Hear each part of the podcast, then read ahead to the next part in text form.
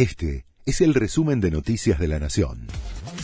La Nación presenta los títulos de la tarde del jueves 20 de abril de 2023. El Blue imparable. Subió otros 10 pesos hoy, tocó un nuevo máximo al llegar a 433 pesos para la venta en la City porteña y acumula un avance de 31 pesos en lo que va de la semana.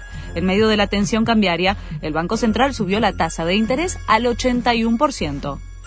Matías Tombolini designó a su esposa como asesora en el Ministerio de Economía. Fue oficializado hoy con la firma de Sergio Massa.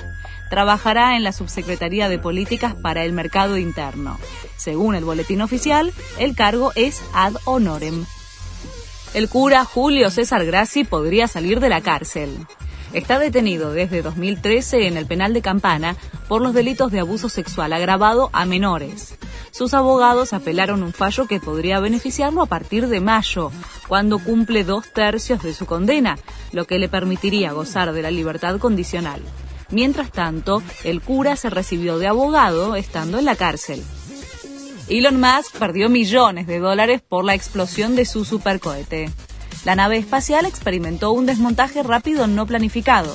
El dueño de Tesla perdió cerca de 2.000 millones de dólares por la explosión del Starship, el cohete más grande jamás construido.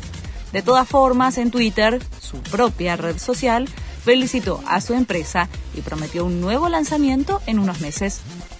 Alarma por Rafa Nadal. Está inactivo desde enero por una lesión en el psoas ilíaco de la pierna izquierda.